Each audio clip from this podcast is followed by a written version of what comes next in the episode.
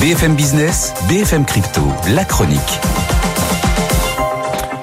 Et Antoine, la tendance est à la baisse sur les cryptos. Petite baisse sur le Bitcoin, mais sur les autres, euh, c'est un peu dur. Hein oui, le Bitcoin se maintient euh, quand même au-delà des 27 000 dollars, mais effectivement, c'est beaucoup plus compliqué pour l'XRP qui subit un, gros mouvement de correction qui retombe à 50 cents, mais surtout impressionnant sur l'Ether qui repasse même assez violemment sous les 1600 dollars. Alors, qu'est-ce qui se passe précisément sur l'Ether?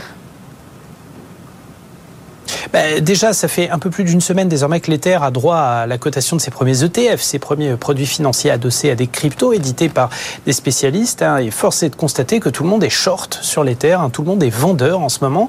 Donc première source de pression qui est plus technique.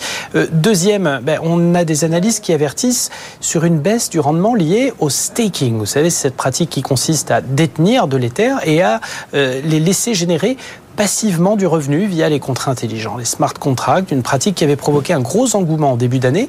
Mais JP Morgan, par exemple, note que le rendement est en train de baisser sérieusement sur le staking avec les dernières remises à jour euh, du réseau crypto. On passe de 7,3 à 5,5% seulement désormais.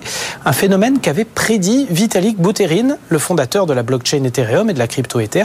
Et ce dernier, en plus, troisième coup de pression, a cédé plusieurs milliers de sa crypto via son portefeuille, qui est évidemment très surveillé par la communauté, d'où une vraie prime qui est en train de partir en fumée en ce moment sur les cours de l'Ether qui retombent au plus bas depuis la mi-mars.